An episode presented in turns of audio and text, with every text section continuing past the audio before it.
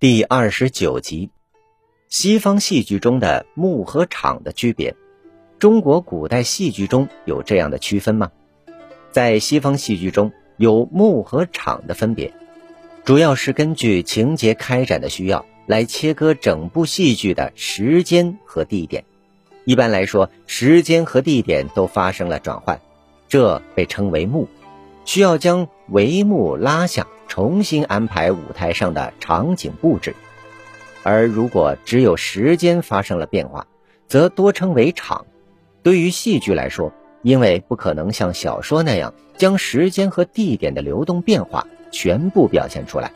加上演出时间有限，所以不得不通过划分幕和场的方式，来使作品中的人物性格和戏剧冲突表现的更为强烈。中国古代戏剧也有类似的区分，如元杂剧《西厢记》就分为五本二十折，折涉及时间和地点的转换，而本除了关系到时间地点之外，还关系到歌唱者的转换。一本的歌唱者一般来说从始至终只能为同一角色，其他人只能作为配角参与编白，同时。每一本之前还会用一段楔子来交代故事情节的背景，这很接近西方戏剧中的序幕。到了明代传奇，这里所说的传奇是指明代开始流行的使用南曲演唱的戏曲中，基本单位则往往使用相当于折的出，现在一般简写为出。如汤显祖的名作《牡丹亭》有五十五出。清代戏曲家洪升的代表作《长生殿》有五十出等。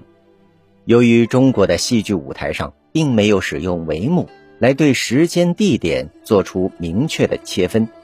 大型道具的使用也比较少，所以出和出之间往往更多的体现为一个个顺承而下，或长或短的场景转换，如《牡丹亭》第三出训女。说的是杜太守想为女儿延请一名家庭教师。第四出抚探，则转到了老学究陈最良的自我形象展示。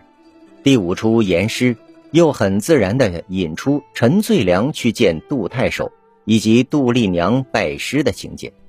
各出之间如电影镜头般，在不同的场景间自然切换。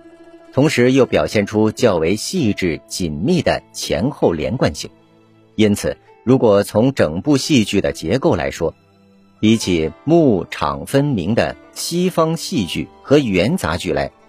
明清传奇在一定程度上已经颇有些类似于今天的电影艺术了。另一方面，由于加强了对故事情节和人物形象的细致刻画。明清传奇突破了元杂剧的通常为一本四折的篇幅限制，整部传奇的长度变得更为自由，甚至需要许多天才能全部演完，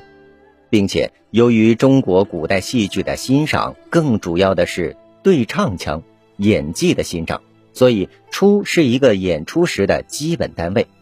在实际的演出时，并非整部戏剧都要从头到尾全部搬上舞台。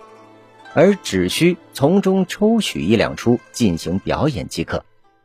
您刚才收听的是《缤纷艺术：中华文化十万个为什么》，同名图书由中华书局出版，演播水火之声。